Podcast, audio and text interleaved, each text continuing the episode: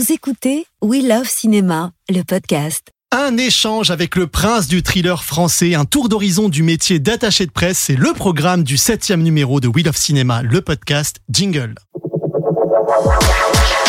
Première règle du Fight Club est C'est ok Maman disait toujours Moi je crois pas qu'il y ait de bonnes ou de mauvaises situations. Tu bluffes, Martoni. Moi, les dingues, je les soigne. C'est à moi que tu parles Je vais lui montrer qui c'est Raoul. Aux quatre coins de Paris qu'on va le retrouver éparpillé par petits bouts façon puzzle. Vive la cinéma Bienvenue les amis du grand écran, c'est Mehdi Maïs, j'espère que vous allez bien et que votre été fut plein de soleil, d'amour, de gourmandise et surtout, oui surtout, de cinéma. En tout cas, nous ici, on est déjà là sur le pied de guerre, plus avide de films que jamais. En seconde partie, Monica Donati nous ouvrira les portes d'un métier essentiel à la vie d'une œuvre, les relations presse. Attachée de presse de renom sur la place parisienne, elle a accompagné des films remarqués et remarquables comme Mommy, Shame, Mustang, Close, Much Loved, Boyhood ou tout récemment Yannick. Elle reviendra sur ce qui rend ce métier si précieux. Mais avant, je suis ravi d'accueillir un cinéaste talentueux qui s'est imposé en quatre films comme une figure incontournable de notre paysage cinématographique. Après le succès de Boîte Noire, il revient tout en tension avec son cinquième opus, un thriller Hitchcockien transcendé par la présence de Jan Kruger. Vision. Vous l'aurez sûrement deviné, je vous parle bien sûr de Yann Gozlan. Bonjour Yann. Bonjour. Comment ça va? Ça va très bien, merci. Merci, merci d'être là. Quelques petits mots de présentation si ça te va. Euh, cinéaste de genre qui sait conjuguer tous les genres, tu es à mes yeux un artisan de la tension et de l'élégance. Depuis ton premier film captif sorti en 2010, tu as creusé un sillon passionnant avec des œuvres au storytelling et j'ouvre des guillemets à l'américaine. De ce cinéma-là, tu as compris tout du sens du thrill, du frisson que tu distilles généreusement dans un homme idéal, Burnout ou Boîte Noire qui a été un énorme carton en salle. À chaque fois donc des œuvres tendues et sensorielles où tu donnes à ressentir les protagonistes comme tout ce qu'ils vivent. Vision, en salle le 6 septembre, ne déroge pas à la règle. On tremble en effet devant ce récit euh, d'une pilote de ligne aguerrie et heureuse en couple dont le destin bascule vers l'irrationnel quand ressurgit une photographe qu'elle a aimée 20 ans plus tôt. Diane Kruger, Mathieu Kassovitz et Marta Nieto sont en casting. On en reparle dans un instant. Mais en attendant, Yann, après cette longue logorée, je suis désolé, la question de tradition, quel est le cinéma que tu aimes?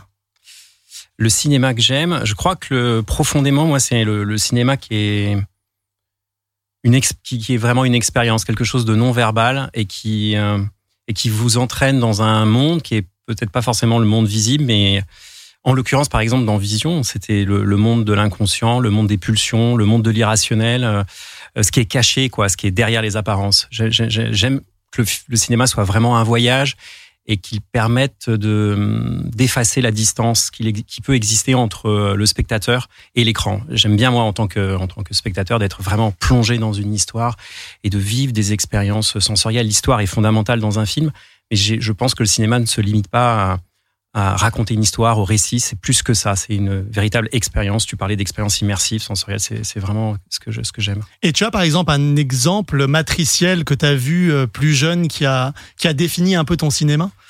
Je, je sais pas, c'est une c'est une addition de, de films, d'expériences aussi, euh, euh, d'envie. euh, mais je me souviens, adolescent, j'avais j'avais euh, il y a des films comme ça, un peu ésotériques, très étranges que j'ai pas revus depuis très longtemps. Je sais pas s'ils sont si immersifs que ça, mais il y avait ça racontait une histoire et en même temps il y avait un climat. Je sais pas comment vous dire quelque chose qui vous prenait et qui était extrêmement fascinant. Je, je, je, pense à un film de Jerzy Skolimowski qui s'appelle Le Cri du sorcier euh, avec Susanna York et euh, Alan Bates. Euh, c'est un, un film qui m'avait vraiment énormément marqué, euh, très étrange. euh, J'étais un peu hypnotisé et quand je l'ai vu, je, je voilà, je, je savais pas très bien de quoi parler le film, quelles étaient vraiment les thématiques trimballées par le film, mais j'avais l'impression de voir vraiment une œuvre d'art et j'étais complètement hypnotisé, fasciné. Il y a un autre film, par exemple, de, de Robert Altman, qui est, qui est toujours avec Susanna York, d'ailleurs Mhm. avec la même actrice, qui, qui a été tourné à, peu près à la même période, euh, qui s'appelle Images, euh, avec une musique exceptionnelle de, de John Williams, qui, qui est un immense compositeur qu'on connaît notamment avec euh, son- Spielberg. Spielberg, etc. Mais il a, il faut savoir qu'il a un passé de jazzman et qu'il a, et dans ce film-là, il, il tente des expériences de musique très atonales, un peu contemporaines, très étranges. Et le, le film est extrêmement envoûtant, euh, mystérieux, et euh, donc c'est par exemple deux exemples qui m'ont qui m'ont marqué. ouais. Alors, est-ce que tu dirais que Vision est un petit peu la somme de tout ce que tu aimes filmer? Ou encore plus, est-ce que c'est le genre de film que tu aimes voir en tant que spectateur? Euh, un peu des deux. c'est une re- remarque, réponse facile. Non, en tout cas, j'avais envie euh, un peu de après Boîte Noire de, de tu parlais de creuser un sillon. Je, je- j'analyse, ça fait prétentieux. J'analyse pas du tout les, les films que j'ai faits, mais j'avais envie de, tout en racontant une histoire, d'essayer de de développer quelque chose et d'aller euh, de lâcher un peu les amarres par rapport euh, au récit, euh, de continuer à travailler le, le thriller et l'angoisse. C'est quelque chose moi que j'aime énormément. Euh, je pense que le, le thriller vous donne un cadre en fait et vous permet de jouer en fait avec le. Ah, C'est un le- terrain de jeu, c'est clairement. un terrain de jeu. Je pense que c'est l'un des, c'est le genre qui joue le plus avec le spectateur ou qui dialogue le plus avec lui.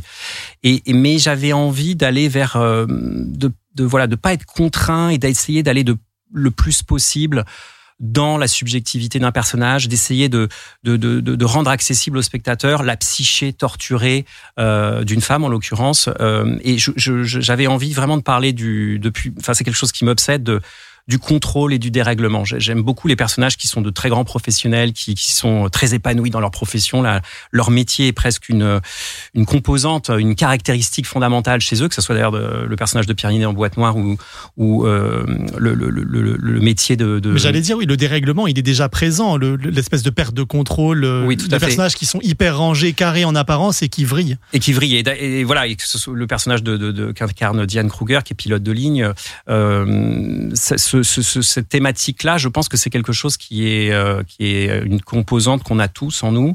Euh, je crois qu'on aspire tous à une forme de, sécurité, de répétition et d'ordre dans nos vies, de contrôle donc. Et en même temps, je crois qu'on a tous en nous euh, une part qui nous pousse à vouloir sortir de ce carcan, à connaître des aventures, à être parfois destructeur, autodestructeur. Et je crois qu'on a beau vouloir être des, se présenter comme des personnes rationnelles, où la raison est là, où euh, je crois que la, notre part animale, ou On est pulsions, inconsciemment irrationnel, c'est je ça? crois. Je crois qu'on a une part animale et des pulsions qui sont là, prêtes à, à, à exploser, et à faire sortir, à faire, à faire exploser les, le carcan, enfin dans lequel on est. Cette chose-là, cette dimension-là ambivalente qu'on a qu'on a tous entre raison et pulsion, est quelque chose qui me que je trouvais euh, fascinant, mais que j'avais envie de traiter en même temps de manière euh, ludique à travers un thriller où on se pose des questions, où, où le spectateur est amené à, à, douter et à se poser pas mal de questions de savoir euh, mais euh, est-ce qu'elle est folle, est-ce qu'elle est manipulée, est-ce que les images qu'on voit sont sont la réalité? Ou est-ce que qu'on c'est explique à ceux qui nous écoutent que ces, ces visions interviennent au moment où ressurgit dans sa vie un amour du passé. même Et un peu même avant Même Dès- un peu avant, oui. même avant de manière inexpliquée elle a elle, fait des rêves très étranges elle est hantée par ces rêves là elle est en couple avec un médecin qui est incarné par Mathieu Kassovitz. Tout à fait. Et tous les deux sont, voilà, c'est un couple un peu parfait qui veulent avoir un enfant. euh,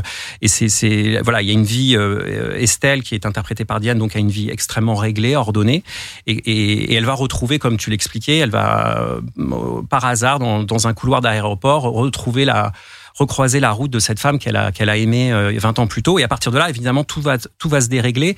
Et, et, et cette euh, cette cette idée du dérèglement ce mécanisme du dérèglement moi me fascine. Euh, j'avais envie vraiment de, de montrer euh, voilà comment cette femme allait progressivement perdre pied chuter euh, euh, plonger dans cette dans cette dans cette euh, dans Spirale. cette, dans cette spirale quoi qui va complètement la, la, la dépasser Et elle est blonde. Est-ce qu'elle aurait pu être brune? Parce que forcément, quand je dis blonde, je pense à Hitchcock et Hitchcock est omniprésent. Alors c'est assez drôle. En fait, quand j'écrivais, j'avais pas en tête d'acteurs euh, d'aujourd'hui. euh, voilà. Euh, C'était Kim Novak.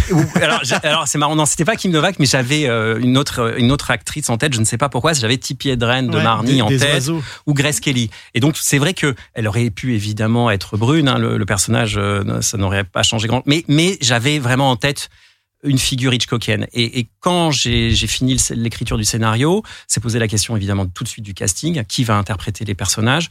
Et en premier lieu, qui allait incarner euh, ce, ce, ce personnage euh, d'Estelle, ce- ce- cette pilote de ligne à la vie très ordonnée qui va complètement, dont l'existence va complètement dérailler.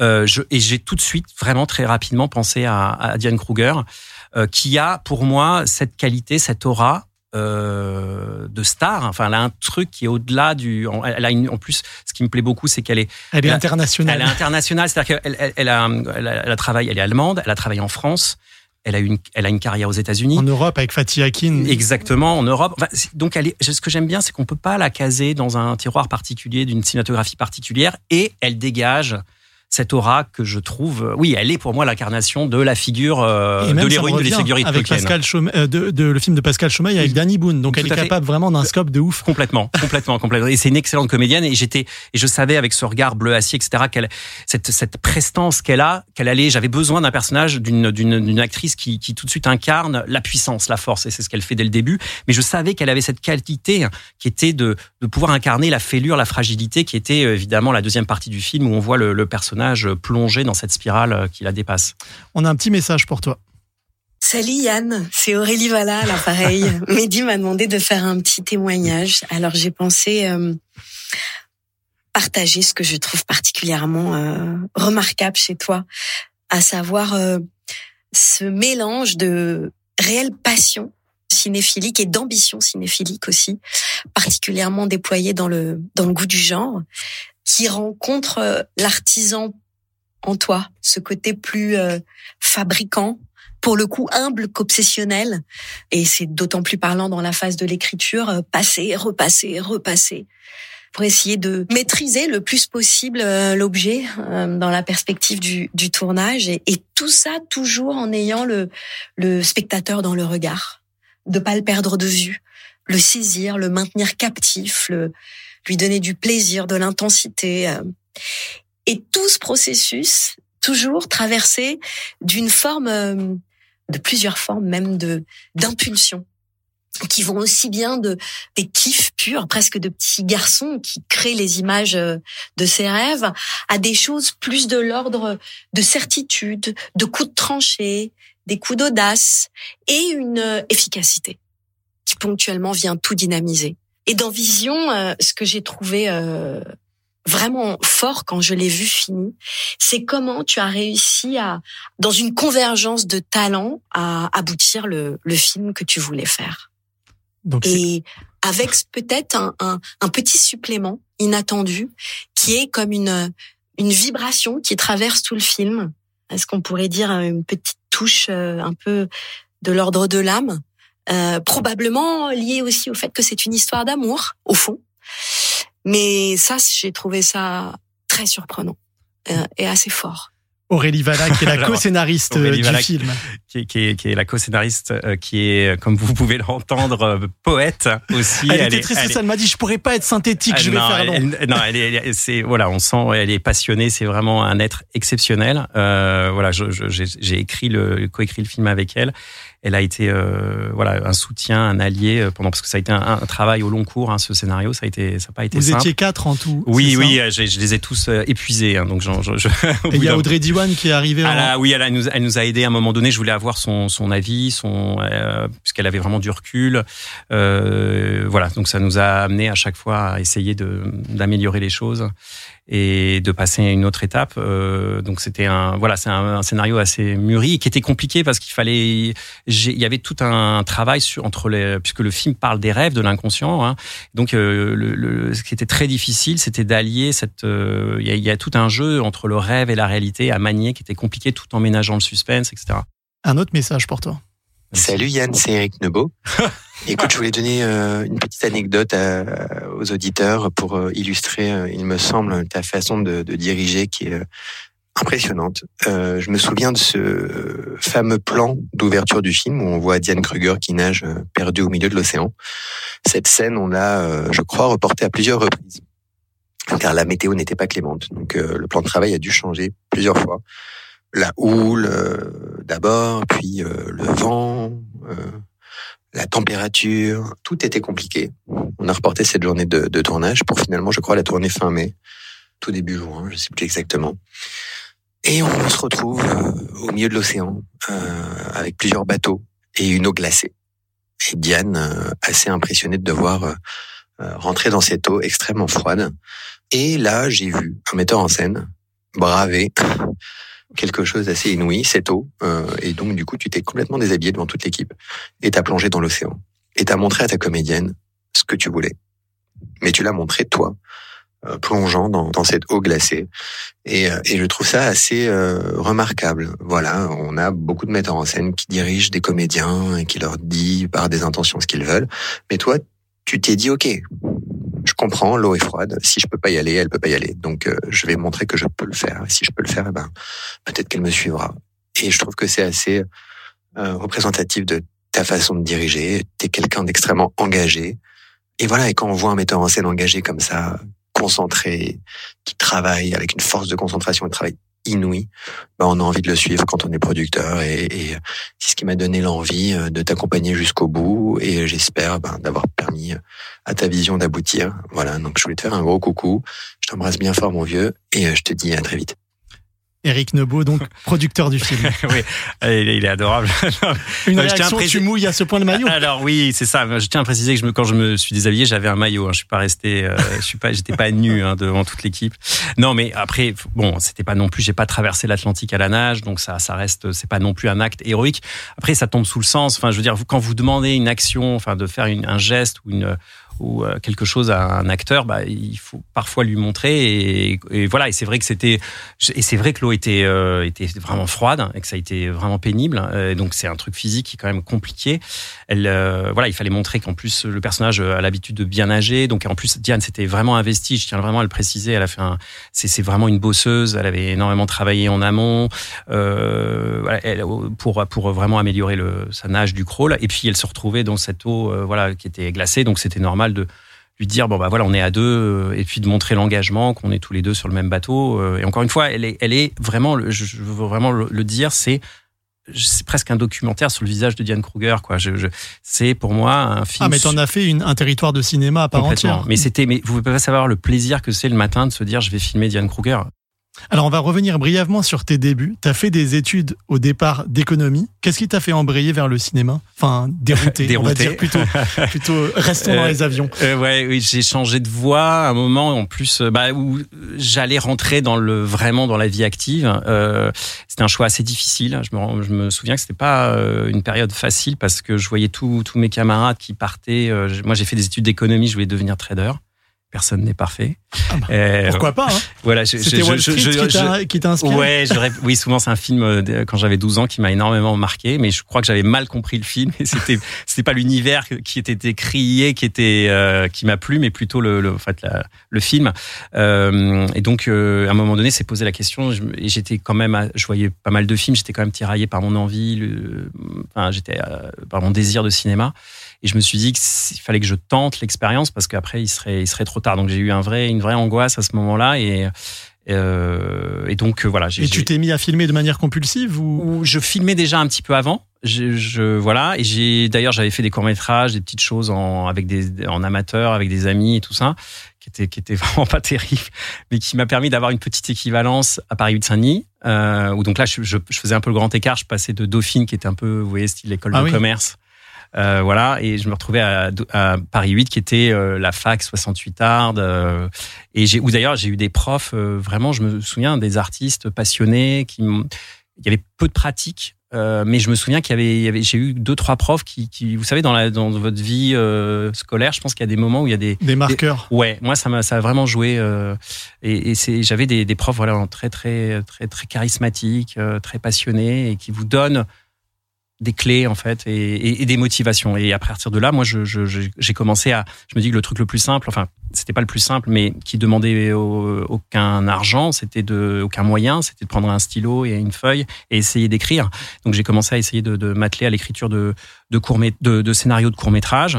Et je me suis dit qu'il fallait que je les fasse exister. Et pour ça il fallait que j'ai un producteur enfin qu'il y ait un visa d'exploitation. Il y avait euh, il y a beaucoup de festivals en France et à cette et époque surtout Gérard May du coup. Parce que Oui, exactement. est-ce que tu dirais euh, parce que donc t'as fait t'as fait deux courts métrages donc le second très marquant qui était Echo qui a eu un prix avec euh, Lumna Azabal très bonne Lubna actrice. Azabal qu'on peut voir aussi dans Incendie par exemple. Tout à fait Euh, immense film. j'adore ce Dans- film c'est un- très, très, très grand film et elle est for- formidable. C'est aussi une très grande actrice Alors pour revenir sur ton premier long métrage donc Captif qui est sorti en 2010 avec Zoé Félix dans le rôle principal, c'est c'était euh, une équipe euh, d'humanitaires qui se fait attraper, mettre en cage, on connaît pas trop leur euh, leur leur Motivation. Ouais. Quel, quel souvenir tu gardes de ce premier jet? Euh, genre, je me souviens d'un d'un filmage très court, euh, très intense, et, et de m'être dit en fait qu'un long métrage, euh, je, en fait, c'est juste un court métrage plus long et que le, le, le travail était le même, euh, que je m'en faisais une montagne, mais en fait, euh, voilà. Mais ça a été une expérience très très intense, euh, faite de débrouille euh, parce qu'on n'avait pas beaucoup de moyens. C'était quand même un tout pas évident de financer des films euh, de, de de, petits- oui, cet voilà. acabit, euh, Ouais, tout à fait. Ouais, tout à fait. C'était vraiment un petit budget, mais mais euh, on a pu, j'avais pu travailler avec des, on avait construit les, les- les déc- le décor de la prison. C'était du, on était dans un faux studio, mais c'était, il y avait quand même un, tr- comme un- on était comme dans un studio. Ah, ça faisait pas cheap du tout. hein. Ouais, ouais, le- voilà. Il y avait, il y avait, puis c'était euh, le travail avec les acteurs aussi. Ça a été vraiment une expérience euh, assez, euh, assez intense. Ouais, et j'ai compris que le, vraiment que le tournage était une période. Autant l'écriture est une période où vous où vous posez, vous posez des questions, vous réfléchissez, etc. Je dis pas qu'au au tournage il faut pas réfléchir, mais j'ai l'impression que l'instinct prend le pas parce que vous êtes tellement pris dans une dynamique, dans un, euh, tout le monde vous pose des questions, vous êtes dans une urgence en permanence. Je sais plus qui disait euh, un tournage, c'est vous, vous essayez d'écrire un roman, mais vous êtes dans une auto tamponneuse, quoi, et vous essayez de garder le cap absolument. Et, euh, et, c'est un truc où vous êtes dans un état de tension euh, permanent, quoi. Il faut, il faut tenir, quoi. Il y a un rythme euh, trépidant. Donc il y a un truc très vite, très... et en même temps c'est dur, et en même temps c'est hyper jouissif. Je sais pas comment. C'est très bien dit. Et il y a un message qui va s'additionner à ce que tu viens de dire. Ok. On me dit que j'ai carte blanche pour te laisser un petit message. En revanche, je n'ai que 45 secondes, d'où mon débit assez rapide. Pardonne-moi. Je sais que tu es quelqu'un de discret, de humble. Euh, Je voudrais te couvrir de louanges, mais tu sais l'admiration que j'ai pour toi. On a commencé ensemble. Enfin, on a commencé ensemble. En tout cas, on s'est rencontrés sur Captive, ton premier film. Ça a été pour moi un rôle génial. Euh, J'ai découvert un réalisateur en devenir à l'époque, mais qui a tellement bien confirmé depuis. D'ailleurs, bravo, bravo, félicitations pour tout ton beau parcours. Voilà, je voulais dire que j'admire beaucoup ta folie. Ta folie qui s'exprime dans une forme de détermination, de concentration comme ça, euh, qui est passionnante et, et magnifique à, à observer, à regarder, et qui m'a beaucoup appris. Voilà, je t'embrasse fort et, et merde, merde, merde. Zoé Félix, donc Ouais, l'interprète principale de ton premier film Captif. Un peu de folie. Ça se voit pas. hein. Fran- Franchement, tu es devant Elle- moi là. elle- Je dirais pas que t'es Elle est la première à m'avoir vraiment fait confiance en fait comme actrice. Donc euh, déjà, je tiens à la, à la remercier. Et puis c'est c'est bon quelqu'un qui est adorable et qui est surtout euh, c'est elle qui est passionnée, c'est elle qui est impliquée. euh, elle m'a beaucoup aidé. Il y a quelques temps, au festival Reims Polar, je t'avais rencontré et tu m'avais dit à quel point euh, le, la rencontre avec Pierre Ninet avait changé quelque part ta vie. Tu l'as dirigé à deux reprises dans Un homme idéal. Il est un écrivain qui se, passait, qui se fait passer pour l'auteur d'un roman à succès. Mhm. Et là, ça le fait vriller. Et pareil, dans Boîte Noire, euh, il doit enquêter sur le crash d'un avion. Et, ça le fait vriller. et ça le fait grave vriller. C'est quoi le, le secret de ce lien si fort entre, toi et, entre lui et toi? Je, je je sais pas je sais ouais je sais pas je pourrais pas je- ce qui me ce qui me plaît vraiment chez lui c'est c'est d'abord quelqu'un de voilà je sais tout le monde dit ça mais enfin c'est voilà c'est quelqu'un d'intelligent de brillant vraiment euh, c'est quelqu'un qui Quand tu dis ça, c'est même dans sa compréhension des rôles, dans, dans son approche du bah, cinéma. c'est un- c'est quelqu'un d'hyper smart. On le voit. Enfin, vous le voyez la manière dont il s'exprime, la manière, euh, ses prises de parole, ses prises de position, Son humour. son humour. Enfin, je veux dire, il est, il est, il est incroyablement doué. Enfin, c'est un immense acteur et c'est quelqu'un de très intelligent dans la manière dont il appréhende les choses. Et, et- et je, je trouve que c'est un immense, immense bosseur. Et, et- et, euh, autant on a des acteurs anglo-saxons qui le sont, parfois en France, c'est pas tout à fait le cas, vraiment. Et, et je, moi, je me souviens à chaque fois sur un homme idéal, mais même plus, plus récemment sur Boîte Noire, je me souviens. Enfin, on faisait des lectures, il avait bossé, travaillé, il questionnait. Et ce qui me plaît beaucoup, c'est que euh, je sais qu'il y a des il vient voir par exemple sur le, la prise au combo, etc. Et certains peut-être réalisateurs trouveraient ça Intrusif. intrusif. Mais lui, il est là, il veut faire mieux à chaque fois. Et, mais, moi, je trouve ça super. Il y a un gars qui est là, qui incarne mon, mon histoire que j'ai fantasmé pendant des années, et il veut mettre la barre encore plus haute. Pourquoi je vais lui dire non, non, on va pas faire ça? Bien sûr que oui, allons-y. Donc il, il vous pousse à l'excellence. Il vous, il vous dit d'aller encore plus loin, quoi. Et, et en plus, il le Et fait ça t'est avec arrivé souvent qu'il te propose encore mieux que on ce qu'il avait à donné. chaque fois, il veut plus de prises, encore plus, encore une autre, encore une autre. Et ça, je trouve ça génial parce que du coup, euh, on essaye des choses différentes. On, moi et au montage, j'ai un matériel de fou parce que j'ai des j'ai des nuances entre les différentes prises. Donc ça, ça m'offre une possibilité exceptionnelle pour pour ciseler le le, personnage. Le seul problème, c'est qu'à un moment donné, vous avez le directeur de production qui vous dit non, non, là, on va arrêter. Donc vous pouvez pas, hein, de manière. Je pense que c'est un ce qu'on appelle un très grand perfectionniste, comme peut l'être aussi André Dussolier voilà, peut-être que si je l'avais pas arrêté, on serait encore en train de tourner des, des prises euh, encore aujourd'hui euh, sur boîte noire. Mais mais ça vous pousse à, et puis c'est vrai que c'est quoi faire une prise de plus? C'est quoi? Vous avez mis, euh, vous avez construit des décors, vous avez une équipe de 30 personnes. Enfin, ça paraît tellement. Et vous allez vous arrêtez là cinq minutes? C'est absurde. Et alors bien sûr, le, c'est sans fin, mais mais quand même ce, ce, ce, ce travail-là. Et puis, ce que j'aime, c'est qu'il a aussi, il a une forme de passion, une forme de nervosité, d'impatience, je crois, chez lui qui me que j'aime bien. Et je, je, je et c'est d'ailleurs, il a joué des personnages assez nerveux, euh, euh, que ce soit dans Un homme idéal ou Boîte noire. Et ce, ce et bientôt chose... chez Gondry, euh, dans le livre des solutions, il est absolument génial. Et parce il est que là, c'est l'humour et la nervosité, la folie et tout. Et il, oui, il est formidable. C'est fantastique. Donc troisième film un jour ensemble. Ou J'aimerais bien. Ouais. C'est le sujet qui compte, c'est toujours le projet évidemment, mais ça serait formidable. Ouais. Euh, petite remarque, t'as un truc avec les avions en particulier ou pas? Parce que bon, euh, Diane Kruger, elle aurait pu faire plein de métiers, mais elle est pilote euh, de ligne, boîte noire, et mm. on sent que tu kiffes filmer l'avion, que tu kiffes la cinégénie et surtout la ouais. cinégénie acoustique d'un avion. Je sais pas si je me trompe, pas mais tout, tous les non, petits bruits de l'avion, on sent que c'est un kiff quoi. Tout à fait. Il y a euh, D'abord, c'est vrai que l'avion, pour moi, tu disais, c'est un, il y a, y a, quelque chose de très cinégénique, le fuselage, le ce truc horizontal. C'est un, c'est un, ça renvoie aussi à la vitesse, à la puissance, aux défis technologiques.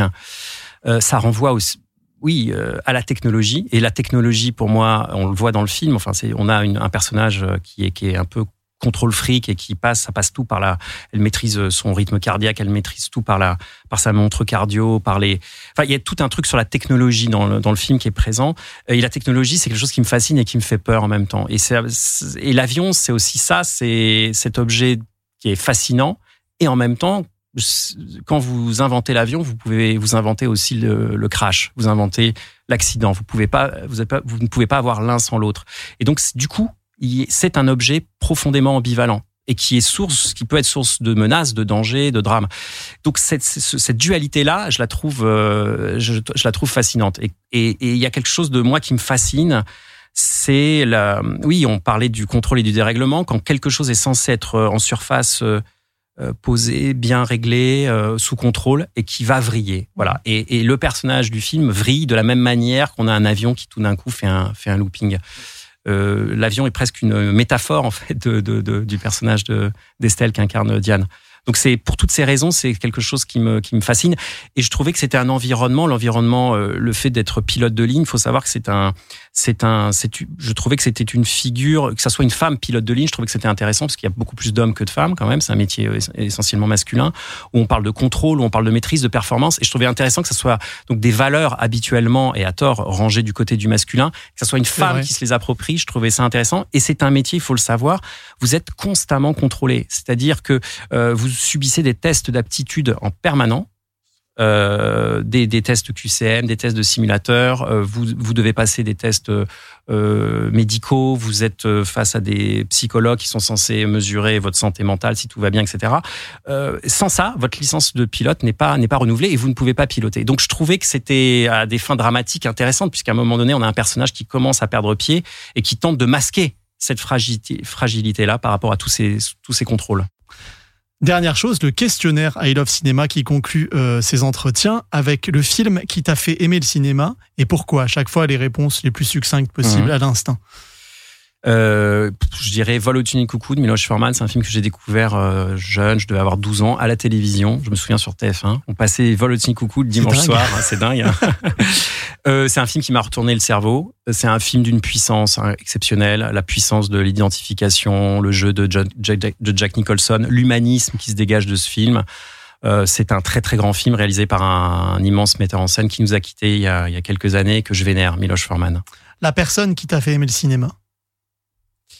La personne qui m'a fait aimer le cinéma, on parlait de, de professeur, enfin de, de, de, dans votre euh, parcours scolaire. Moi, je me souviens d'un prof en seconde au lycée, qui s'appelait Monsieur Le Serre, euh, qui Salut, était Monsieur Le Serre, voilà, qui était un artiste un peu raté, je trouve, qui était passionné par la littérature. Un, et je, il, il nous avait demandé à un moment donné, je devais choisir, euh, je sais plus un un dossier pour en préparation du bac français, je sais plus. Et il y avait dedans, alors la, littérature, j'ai lu assez tardivement et j'étais beaucoup plus passionné par le cinéma au départ et j'avais la possibilité de il y avait dans, dans, la liste de ces sujets un seul truc sur le cinéma qui était les caractéristiques d'un film wellsien. J'ai à l'époque, je n'avais pas vu aucun film d'Orson Welles. Et donc j'ai plongé là-dedans, j'ai découvert La soif du mal, Citizen Kane, enfin bon, donc le, le, le, j'ai découvert l'univers d'Orson Welles, le plus grand metteur en scène sans doute de l'histoire du cinéma.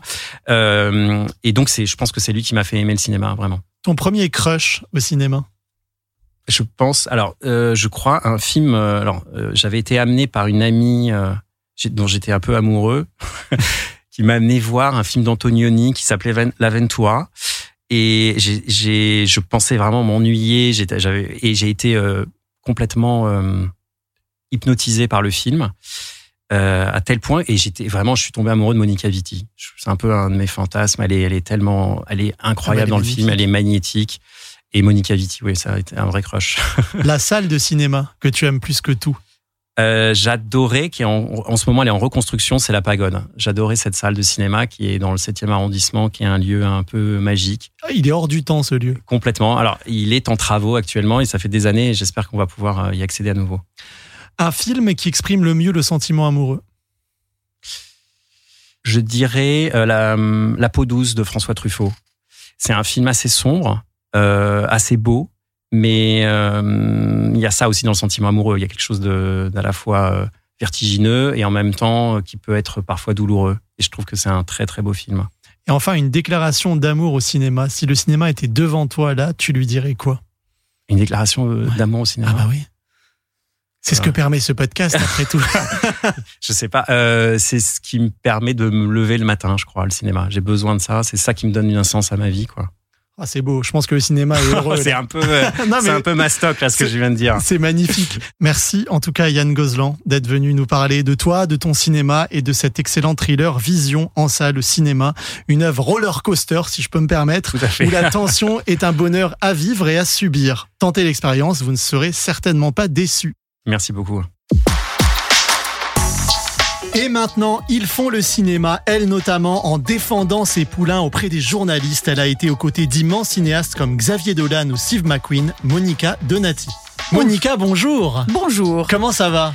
Ça va bien. Je suis ravi de t'avoir. Je sais que on t'a on t'a pris un petit peu comme ça. Tu viens d'arriver d'Angoulême du festival. Comment comment ça s'est passé?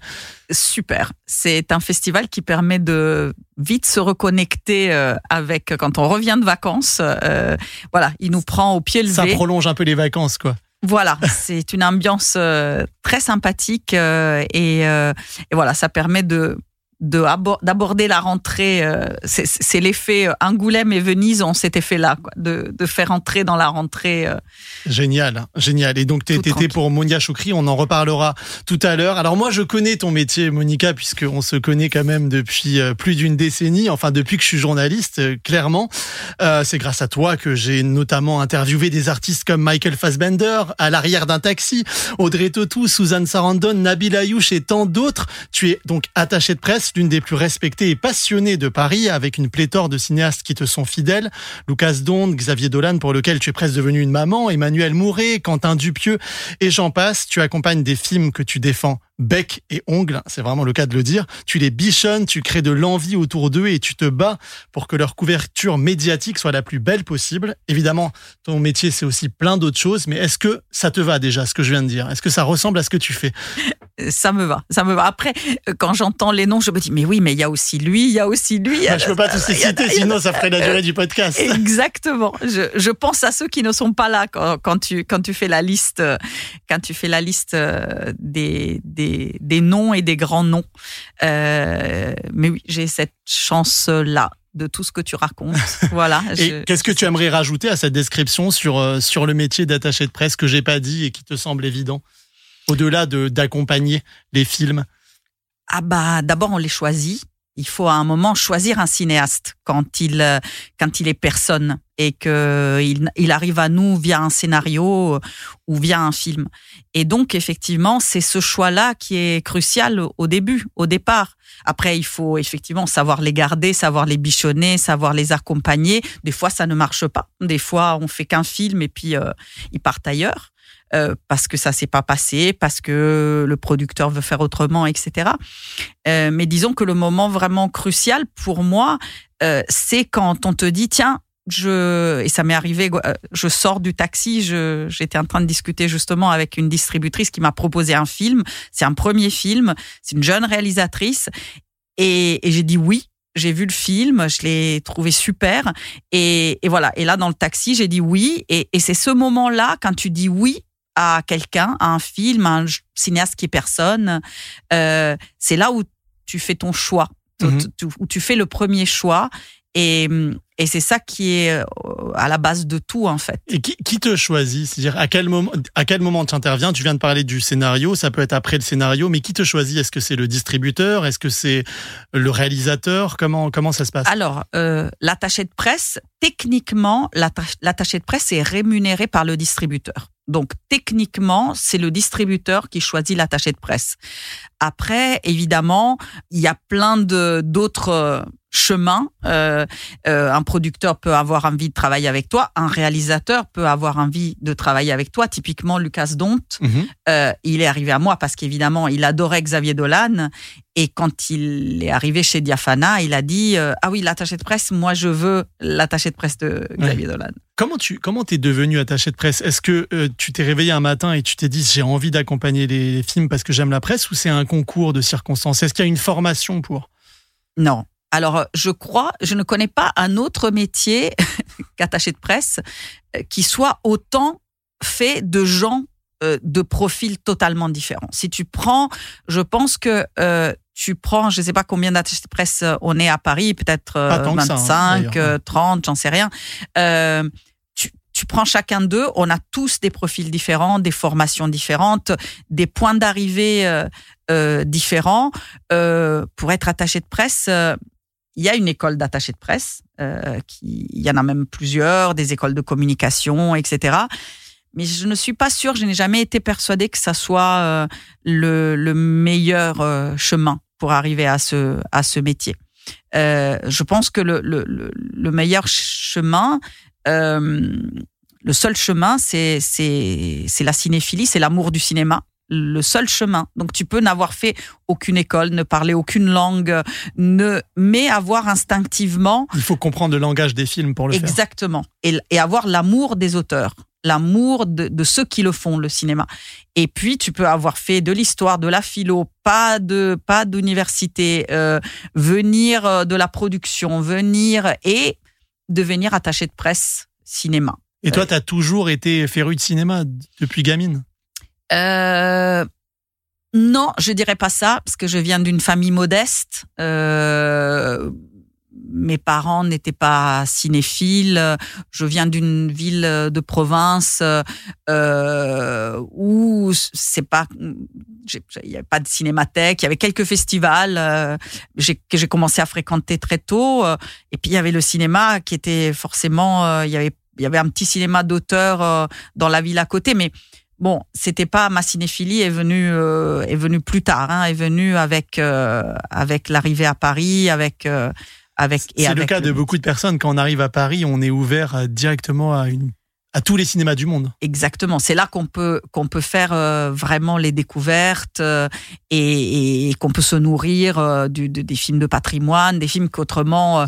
alors, en sachant que voilà, moi je suis née à la fin des années 60, je suis de 1967, donc effectivement il n'y avait pas encore euh, les plateformes, il n'y avait pas encore euh, les moyens effectivement de se faire une cinéphilie. Il fallait euh, se déplacer dans les cinémathèques. euh. Eh oui, eh oui. Euh, concrètement, pour qu'on comprenne bien, enfin, quand, quand un distributeur te choisit, comment ça se passe? Est-ce qu'il y a, est-ce que c'est un forfait qui inclut plein d'actions spécifiques ou est-ce qu'il y a des niveaux de de- d'engagement sur sur les films ou c'est pareil en fait? Euh, Alors notre notre métier euh, n'est pas vraiment codifié euh, d'une manière euh, très très euh, Figé. figée. On nous appelle pour travailler sur un film. Alors on nous appelle euh, soit dès le scénario, euh, soit quand le film est fini, soit quand le film est en montage. On peut nous appeler à différents, ou soit quand le film a été déjà sélectionné à un festival et qu'on nous dit voilà le film est euh, à tel endroit, à la semaine, à la quinzaine, euh, on veut te le montrer. Donc on nous appelle euh, à tout à toute étape, euh, c'est possible à, à chaque étape de la fabrication. Et puis voilà, puis nous, on, on arrive, euh, on monte à bord et, et, Et, puis vous on devenez les, les étendards du film. Parce que pour expliquer aux auditrices et aux auditeurs, après, toi, tu crées le lien entre les talents euh, du film, le réalisateur, euh, les acteurs, le scénariste, le producteur, enfin toute l'équipe du film, et les réalisateurs pour avoir la meilleure couverture médiatique possible pour un film. Et moi, je, je te connais, je te vois à l'œuvre, je sais à quel point c'est pas un métier facile, c'est souvent ingrat, difficile. Il y a des coups d'éclat, il y a des coups de stress. Qu'est-ce qui est le plus dur à gérer? Est-ce que c'est les égaux des talents des Et quand je dis égaux, c'est pas forcément négatif, mais ils te livrent quelque part le fruit de leurs entrailles artistiques et, du coup, quelque part, peut-être tu te, tu te sens dépositaire de ce qu'ils ont fait. Alors, euh, il faut distinguer. euh, moi, j'ai fait vraiment un- un- une distinction entre l'ego des talents et l'ego de tous les autres. Euh, alors, moi, un artiste, un metteur en scène, euh, quelqu'un qui a fait un film, euh, je lui permets tout. C'est-à-dire, je lui passe tout. Je n'ai aucun ego face à l'ego d'un artiste. Donc, pour moi, je suis une carpette, sauf si c'est évidemment, sauf si ça. Moi, je peux comprendre euh, l'angoisse d'un artiste, le, malaise d'un artiste, la difficulté aussi d'un artiste d'être euh, euh, dans, dans, dans, dans, dans, la promotion d'un film, par exemple. Tous ne sont pas faits pour, euh, pour euh, tous ne sont pas faits et, et, et il faut qu'ils se forcent. sportif. Et il, Il faut, faut qu'ils se forcent euh, beaucoup. Quelqu'un qui est timide, un réali- des réalisateurs qui sont pas à l'aise. Euh, Il y en a beaucoup au début de leur carrière, surtout qui sont pas des communicants. Mmh. C'est des artistes. Ce sont des, des leur travail est, est- est autre que donc euh, pour eux, moi je je me mets à plat et, et je n'ai aucun ego devant un artiste. Euh, ce qui est des fois un peu plus euh, voilà. ce Mais parfois, il faut dire les choses aussi, non? Ce sont les égos Sans les froisser, mais il faut, faut parfois. Ex- Exactement, bien sûr, bien sûr. Mais en tout cas, face à un artiste, on sait toujours qu'il y a une sensibilité exacerbée, qu'il y a, qu'il y a, euh, voilà, que, que c'est, que ça peut être, que ça peut être difficile, et parce que ils sont là à un moment où ils livrent leur leur œuvre euh, et que et que ils peuvent être euh, à cran, euh, euh, à fleur de peau. Euh, euh, ils arrivent à la fin d'un processus de fabrication, ils doivent livrer leurs œuvres. Donc euh, oui, ça peut être ça peut être compliqué.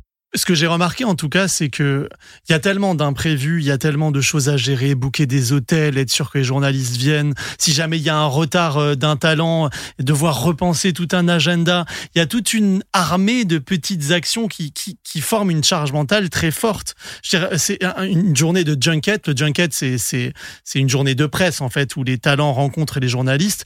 C'est c'est quand même sportif, Monica. Ah oui, oui, oui, bien sûr, bien sûr. Mais toute la promotion est sportive parce que ça se réduit pas à, à un junket, mais c'est évident que quand on est à Cannes ou dans les festivals, euh, tout, il faut que tout aille très vite. Il y a, c'est le moment où il y a le plus de pression. Euh, ce sont des, des, des vrais moments de charnière où on sait où va aller le film en fait. Euh, et, et il faut être tous euh, euh, bien euh, voilà bien soudés, et, et bien armés pour euh, effectivement faire ce lancement de manière à ce que le film euh, ensuite se passe pour le mieux. Et souvent c'est un festival que que, Que tout commence. que tout commence et c'est là où il y a le plus de tension parce que peut-être euh, effectivement les personnes n'ont pas encore appris à, fonctionner ensemble, etc. Mais quand on parle de, de tension, c'est vrai qu'il y a beaucoup de pression, mais en général on est quand même, euh, ça se passe tout, ça se passe bien parce qu'on est euh, on est solidaire, on est unis. Vous êtes au service d'une même passion. Exactement. Et on est et on est tous là pour que le film marche et aille pour le mieux. Alors des fois il y a du stress, des angoisses, euh, euh voilà. Mais nous on est là pour euh, justement un peu faire le paratonnerre, euh, prendre un peu tout ça et essayer d'apaiser, essayer de, de voilà. Donc il faut première qualité de l'attaché de presse, il faut être diplomate, bah il oui, faut être de l'équilibrisme patient. presque. Exactement. Et il y a quelqu'un euh, avec qui tu as travaillé euh, qui, est, qui est très important dans, dans ta filmographie, je veux dire ça, qui a un message pour toi. Hello Monica, c'est Nabil Ayouch. J'avoue que quand Mehdi m'a proposé de dire quelques mots sur toi, Oh. j'ai pas hésité très longtemps. Oh. Quelle belle idée que de mettre en lumière les métiers de l'ombre du cinéma. Et pour moi, tu fais vraiment partie de celles et ceux qui arrivent à donner du sens à notre travail, à donner vie au-delà de ce qu'on raconte dans nos films, à nos histoires, à créer du lien, une courroie de transmission avec euh, le public, avec les journalistes évidemment. Et j'aime, euh, j'aime me rappeler dans tous ces moments qu'on a passés ensemble, ton sourire, quand tu nous ramènes une belle critique qui sait parler du film et puis euh, tes moments de détresse parfois ou de désarroi, de tristesse quand tu tu dois nous annoncer que finalement la critique sera pas si bonne que ça. J'aime la manière dont tu te bats pour les films, j'aime la manière dont tu tu les défends comme une louve, comme une mère protectrice. Euh, J'ai vraiment le sentiment que sans des gens comme toi, sans toi, ben, nos films ne parviendraient pas de la même manière au public et seraient probablement euh, bien moins entendus, bien moins compris. Pour tout ça, j'ai envie de te remercier. Une réaction, Monica? Oh. ah mon Dieu, euh, très émue. C'est Euh, Nabil Ayouch avec qui tu as, tu as collaboré sur plusieurs films, dont Much Love, dont parlait de Cannes et de l'importance de ce festival. Et je me rappelle à quel point Ah. ça a été chaotique. euh, Enfin, chaotique, c'était c'était quand même Ah particulier la sortie de Much Love sur la vie de quatre prostituées à Marrakech et tout ce qui il, a fallu protéger la- l'artiste et le film. Ah mais là c'était là là c'est le moment où le cinéma touche le réel euh, d'une manière si forte que le film même et, et, et le et, et le cinéaste et tous ceux qui l'ont fait, les acteurs, les actrices, ça transcende le, le cinéma. Quand on se met en danger euh, physiquement, euh, là c'est autre chose et là et là on devient soudé euh, pour la vie quoi. Là c'est un pacte de sang en fait. Comme, comme donc avec Nabil Ayouch et peut-être avec la personne qui va suivre et qui a un message pour toi. Bonjour, c'est Leïla Bouzid. Voilà un petit mot pour saluer Monica, Monica avec qui j'ai eu la chance de collaborer sur une histoire d'amour et de désir. Et travailler avec elle, c'est vraiment euh, un moment très humain. C'est vraiment quelqu'un qui travaille avec énormément d'humanité et on se sent tout le temps complètement rassuré, protégé, enveloppé, alors que c'est une période où le film va sortir, où on est livré on livre notre bébé au monde et on a euh, cette attente, cette peur, cette crainte euh, de, de comment ça va réagir et on se sent très fragile. Et c'est vrai qu'être avec Monica, c'est beaucoup plus doux, ça rend tout ça très doux et on se sent vraiment euh, protégé et aussi défendu. Et voilà, c'est les choses que je garde très fort, c'est l'humanité, le regard, le geste, la présence au monde euh, et euh, la protection. Donc euh, c'est génial. Je ne parle même pas de l'efficacité dans son travail et de la manière dont elle défend les films comme s'ils étaient ses propres enfants et donc on est tout à fait confiant de lui livrer notre bébé. Bisous. C'est tout mignon.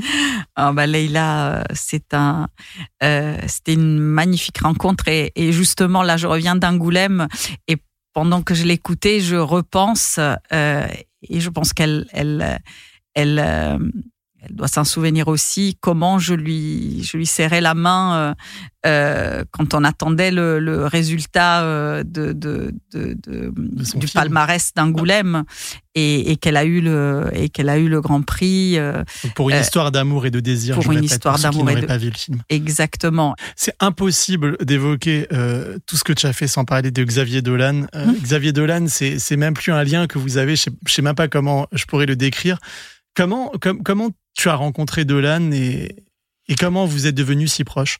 Alors, euh, euh, Xavier, euh, je n'ai pas fait son premier film, J'ai tué ma mère. J'ai entendu parler de lui justement cette année-là où le film était à la quinzaine des réalisateurs et il a tout gagné à la quinzaine des, réalisateurs et, j'entendais parler de ce jeune homme de 18 ans qui avait fait son premier film. Euh, je n'avais pas eu le temps de le voir à Cannes, évidemment, puisque je travaillais sur d'autres films. Et, et voilà, et c'était comme un voilà quelque chose que j'avais dont j'avais entendu parler.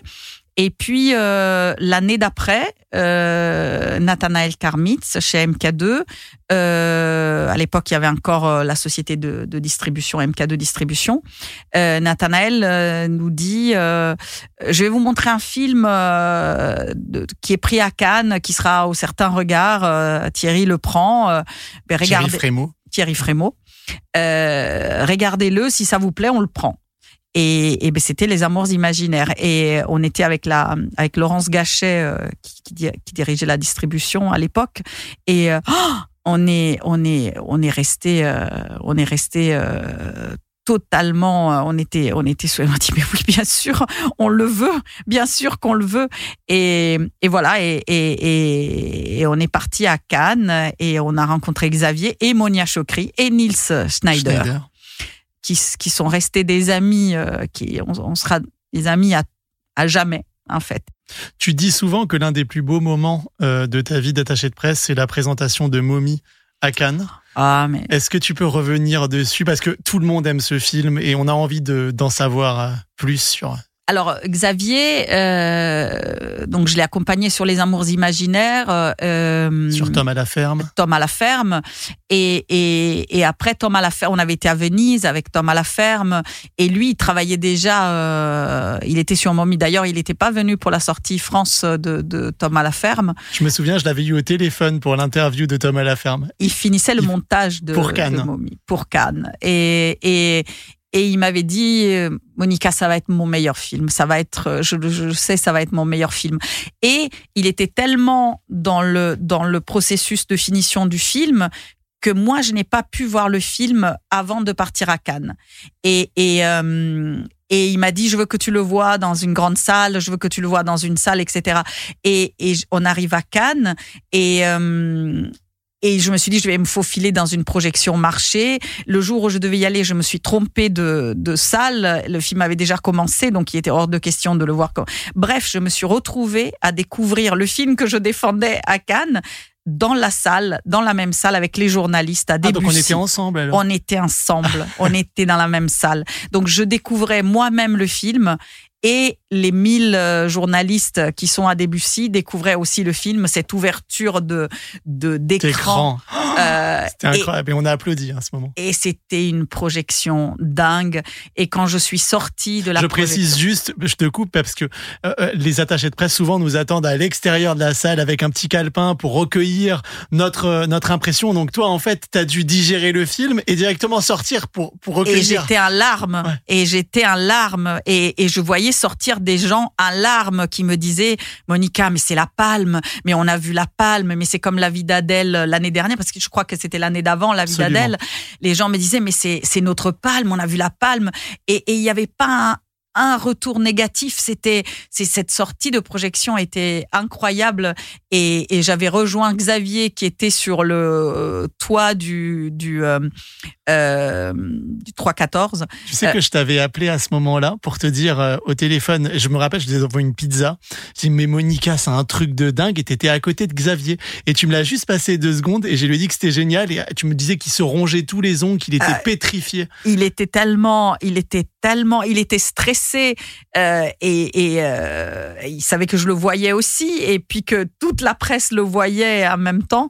Et, voilà et, on avait euh, explosé de joie quand, quand le film quand quand quand on s'est retrouvé sur le toit. Et moi j'étais en larmes. J'ai pas arrêté de pleurer ce soir-là. Le film m'avait tellement bouleversée et, et, la joie de, que, le film soit accueilli. Et je me souviens que, euh, comment dirais-je, Xavier marchait dans la rue euh, à Cannes euh, les jours avant la présentation. Ben, il marchait dans la rue, il n'était pas. Et dès la présentation de Mommy, euh, dès le lendemain, les gens l'arrêtaient, les gens le reconnaissaient. Et puis, il y a eu son discours incroyable ah quand, oui, il a eu, quand il a eu le prix. Et alors après, à Paris, quand on se baladait à Paris, les gens le reconnaissaient, l'arrêtaient dans la rue et, et, et tout a changé à partir de, de ce Cannes-là avec Mommy. Euh, tout a changé pour Xavier. Euh, J'espère qu'il continuera à faire des films hein, parce que j'en suis convaincu. J'espère que c'est juste un arrêt provisoire ce qu'il a dit. J'en suis convaincu. Bon, on croise les doigts. On revient juste sur ton lien avec les artistes. Comme on, ça touche à sa fin, je voulais qu'on termine un peu en beauté avec un, un dernier message pour oh. toi. Salut Monica, c'est Lucas Dont et je voulais te laisser ce petit message parce que euh, tu me manques tellement d'abord et parce que j'ai beaucoup de souvenirs très très beaux. Je me rappelle en 2018 quand je suis venu à Cannes pour la première fois avec notre premier film Girl, que je te voyais, ton sourire, ton douceur, et que immédiatement ça m'a calmé beaucoup. J'étais excité, nerveux, tout en même temps. Et ton cinéphilie, ta passion pour les gens, pour euh, les images, pour les sons, pour les musiques, m'ont immédiatement rassuré que tout allait bien. J'ai la grande chance de pouvoir avoir eu déjà deux aventures avec toi et ça appartient des les plus beaux souvenirs de ma carrière professionnelle. J'espère en pouvoir encore beaucoup plus avec toi. Et c'est pour ça que j'écris à ce moment un nouveau film, en espérant de le pouvoir montrer au monde avec toi. Bisous. C'est un, Lucas est un grand cinéaste et, et un magnifique être un magnifique être humain. Ah, ça s'entend. Hein. Voilà. Et, et son, sa très grande humanité euh, nourrit euh, ses films et porte ses films. Et donc, du coup, euh, voilà, typiquement, euh, Lucas, c'est quelqu'un euh, que, que, accompagner Lucas en promotion, c'est un, c'est une joie, c'est un, c'est une fête. Je et... précise que Lucas Dont a eu déjà en deux films deux prix majeurs à Cannes, la Caméra d'or pour Girl et le Grand Prix du jury pour Close. Ce ouais. qui est quand même une aventure de dingue. Hein. Là, là t'as bien choisi quand même. Ah c'est bah, magnifique. Ouais, ouais, ouais. Je, je, je remercie, euh, je remercie euh, Diafana pour ça, de, de m'avoir fait euh, confiance quand ils ont reçu Girl, parce que quand ils, ils ont reçu Girl, vraiment, ils, ils m'ont dit le film est magnifique, tu verras. Voilà, on veut travailler avec toi. Et, et, et quand je l'ai vu, j'ai tout de suite su que ce garçon irait très loin et que et que hum, c'était un honneur pour moi de, l'accompagner dès, son premier film. Donc euh, c'est rare, euh, c'est rare. Juste une petite question. Euh, Est-ce qu'il y a une différence avec quand, quand il y a Susan Sarandon ou des grands acteurs américains ou, ou anglophones comme Michael Fassbender Est-ce que la manière de travailler est différente? Est-ce que ça implique un peu plus de stress que non, quand, quand, quand on arrive, euh, quand, évidemment, quand on travaille avec Kristen Stewart, il euh, euh, y, a, y a, disons, ce qui change, c'est qu'il y a des tas d'intermédiaires. Euh, Donc mais... c'était sur Personal Shopper de, de Oui, et, et Sils Maria. Et Sils Maria, oui ou, euh, en général ou Nathalie Portman sur euh, Planétarium, euh, effectivement euh, euh, Michael Fassbender, ils ont ils ont toujours euh, jusqu'à Jude Law et Alicia Vikander là sur le film de Karim Aynouz à Cannes cette année. Quand on travaille avec des stars internationales, évidemment il y a une pléthore de d'attachés de, de, presse personnels, d'agents, d'agents images, etc. Donc mais les moments où on arrive euh, à, à, entrer en contact avec la personne euh, directement, sans l'hystérie euh, de, de, de, de c'est vraiment le de mot parce qu'il y a vraiment une américain. Hystérie. après, c'est des acteurs. C'est des acteurs qui sont. Kristen Stewart adore Olivia Sayas et, et, et elle était prête à tout. Et donc, dès que j'ai pu arriver à elle, avec elle, c'était magnifique. Euh, c'est une, c'est une fille euh, euh, très humaine euh, qui te regarde dans les yeux, alors que bon, il y a toujours des écrans devant elle qui la, qui la protègent, mais quand elle est avec toi, elle est avec toi. et, et, et, Suzanne Sarandon, c'est la même chose. Elle était amoureuse de Xavier Dolan. Elle était prête à tout pour pour accompagner son film. Nathalie Portman. Ma vie avec John F. Donovan, je rappelle. oui, qui... et Nathalie Portman euh, pour euh, Rebecca Zlotowski pour euh, Planétarium. C'est c'est les grandes stars internationales qui ont euh, euh une armada euh, de personnes qui les protègent. Mais après, ça ne reste que des acteurs qui sont amoureux de leurs auteurs, des films qu'ils ont faits, et, et donc qui sont voilà, qui sont qui sont euh, à l'égal que les acteurs euh, français quand ils veulent défendre un film, quoi. Dernière question, tout ce que tu viens de dire, ça fait quand même vachement rêver. Tout le monde a envie de côtoyer de si grands talents. Un jeune auditeur, une jeune auditrice qui, qui t'écoute là et qui se dit j'ai envie de faire la même chose, tu lui conseilles quoi? De voir des films, de voir des films, de voir des films, de voir plein de films, d'avoir cet amour euh, de, de, du cinéma, de la rencontre, euh, parce que chaque film est une rencontre, est une est une nouvelle aventure euh, qui démarre avec des tas de gens. Donc aimer les gens, euh, aimer parler, aimer échanger, aimer euh, peu importe après les langues, si tu connais l'anglais, si tu le connais pas, euh, euh, si tu es forte en rédaction ou pas forte en rédaction, euh, tout peut être pallié, tout peut s'apprendre, tout peut. Mais le, le, le, le sens du contact, l'envie du contact, de l'échange, de la transmission et l'amour du cinéma, ça, ça il faut l'avoir. Hein, ça, il faut vraiment l'avoir. Bah, merci en tout cas Monica Donati d'être venue nous parler de ton métier. Je sais que ce n'est pas forcément un exercice qui t'emballe, tu préfères que ce soit en général tes poulains qui passent devant le micro généralement. Je te laisse en tout cas courir vers tous ces films qui attendent d'être défendus par toi et notamment l'excellent simple comme Sylvain de Monia Chokri prochainement. Merci énormément Monica. Merci à toi. Et puis à bientôt. De toute façon, nous, on, se recroise très vite en projo.